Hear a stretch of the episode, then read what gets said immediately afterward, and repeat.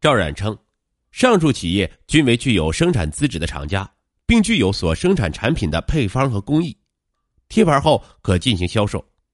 其中，河南新野田浩药业于二零一四年九月三十日取得消毒产品生产企业卫生许可证。山东诸氏药业于二零一五年一月也取得上述许可证。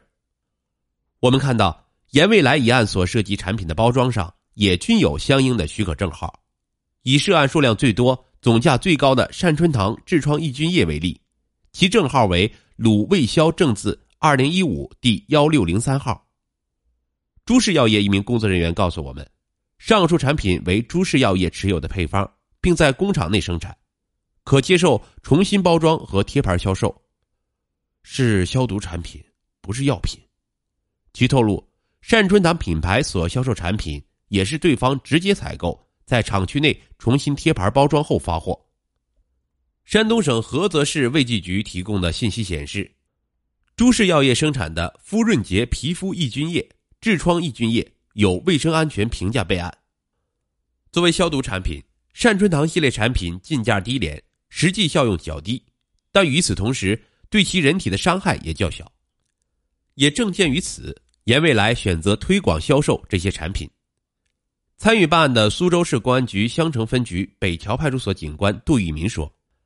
以此前颇受欢迎的鼻镜通为例，经过鉴定。”这一产品实际并不含有治疗鼻炎所需要的药品成分，但是也没有什么副作用。警方称，通过公司化的运作，逐渐扩张的保健产品种类及低廉的制作成本，带来巨额的利润。严未来销售的各种产品的成本都是十余元到二十多元之间，销售时价格则达到数百元至上千元，利润在十倍以上。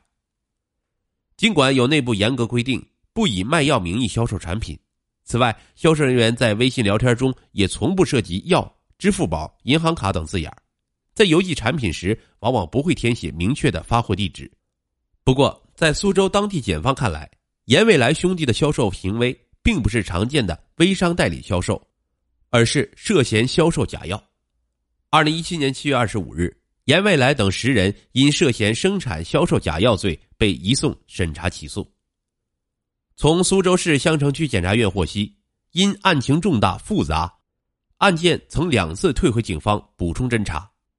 二零一八年二月十五日，苏州市相城区检察院对包括严未来兄弟在内的十人涉案人员提起公诉。案件起诉书显示，警方指控严未来和严炳瑞两人于二零一六年至二零一七年四月期间，在无药品生产销售资质的情况下。租赁无锡市一处写字楼作为销售办公地点，租赁苏州及无锡两处场所作为贴牌发货仓库，并招聘相关人员，采用购买原料、贴牌、代加工等方式生产鼻镜通中药鼻炎液、善春堂牌根碧质痔疮精油、善春堂牌鼻舒适精油、善春堂牌痔疮抑菌液，通过网络推送进行宣传，并使用微信联系。快递寄送的方式进行销售。项城警方审查认定，严未来一案涉及销售金额累计人民币六百五十六点二五万元。此外，警方查获尚未销售的上述产品价值七百五十八点六万元。经苏州市食品药品监督管理局检验认定，上述四种产品均应按假药论处。二零一八年五月二日，苏州市相城区检察院出具追加起诉决定书。将警方查获的本草狐臭散、肤润洁皮肤抑菌膏、青烟茶等总价值二百五十六点四万元产品追加为涉案产品，并指控其以非药品冒充药品进行销售。对于检方的起诉意见，严未来家属及其辩护律师提出不一样的观点。赵冉称，在整个过程中，严未来所扮演的仅仅是销售角色，并非生产商。除此之外，其以微商渠道销售的产品均为正规厂家生产，并非假冒。警方材料显示，严未来案发后，襄城警方对多家供货商负责人进行询问。当被问及与严未来的联系过程及合作模式时，上述生产厂家均表示，是严未来通过阿里巴巴企业平台主动联系合作，采购其生产的相关产品后，再以善春堂名义贴牌发货至苏州、无锡。严未来家属提出，严未来所售产品是有资质的消毒产品或保健食品，并非药物，因此不应以涉嫌生产销售假药罪被起诉。严未来一案对于食药监部门是一种新挑战。苏州市药监系统一名工作人员透露，本案所涉及情形较为特殊，在实际执法中，所谓假药通常是指对某一具体的药品进行假冒。而严未来则是自创品牌的贴牌销售。以往来说，假药是相对性概念，有真药才有仿冒的假药。根据《药品管理法》第一百条规定，本法所称药品是指用于预防、治疗、诊断人的疾病，有目的的调节人的生理机能，并规定有适应症或者功能主治、用法和用量的物质，包括中药材、中药饮片、中成药。化学原料药及其制剂、抗生素、生化药品、放射性药品、血清、疫苗、血液制品和诊断药品等。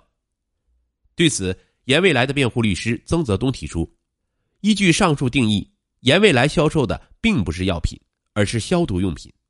此外，依据国家药监局关于非药品涉及药品宣传等有关事项的处理意见，对销字号非药品在其包装、标签、说明书。及有关宣传资料上进行含有预防、治疗、诊断人体疾病等有关内容的宣传，应移送卫生部门处理，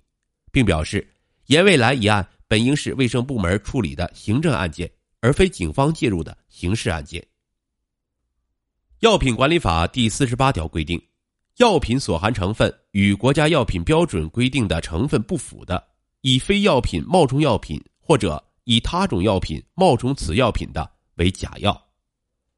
在项城警方看来，严未来一案中涉案的四种产品外包装或者说明书上，在表述产品功能时，直接或间接提示可预防、治疗、诊断痔疮等疾病，调节人的生理机能，并有用法和用量。以善春堂系列产品中的皮肤抑菌液为例，其外包装上除注明主要成分为薰衣草、肉桂、小麦胚芽，还标注。有适用人群，即用于各类痔疮、肛裂、肛周湿疹等。项城警方认为，严未来所销售的产品属于以非药品冒充药品，应按假药论处。北京泽永律师事务所律师王长青介绍，在刑法修正案八通过之前，关于生产销售假药罪规定，限制不足以严重危害人体健康的，不构成生产销售假药罪。目前，足以危害人体健康这一表述已被删除。在实际审判中，与生产销售伪劣产品罪相比，生产销售假药罪的认定和量刑主要依据所产生的实际后果。在王长青看来，这一法规的修改也体现国家层面对于药品管理日趋严格，相关处罚措施也日趋激烈。北京协和医学院药学硕士、资深药剂师季连梅告诉我们。在微商的模式中，以消毒产品或保健产品通过暗示使用效果来进行销售的情况，实际并不鲜见。他说，大部分人由于不具备专业的医药知识，在看到白大褂、中草药等字眼时，心理上会将之当作药品，从而甘愿出高价购买。微商所使用的正是这样一种心理暗示手法，打药品管理的擦边球。季连梅介绍，从专业角度来说。常人要区分药品与非药品，最直接的途径是观察产品的批准文号，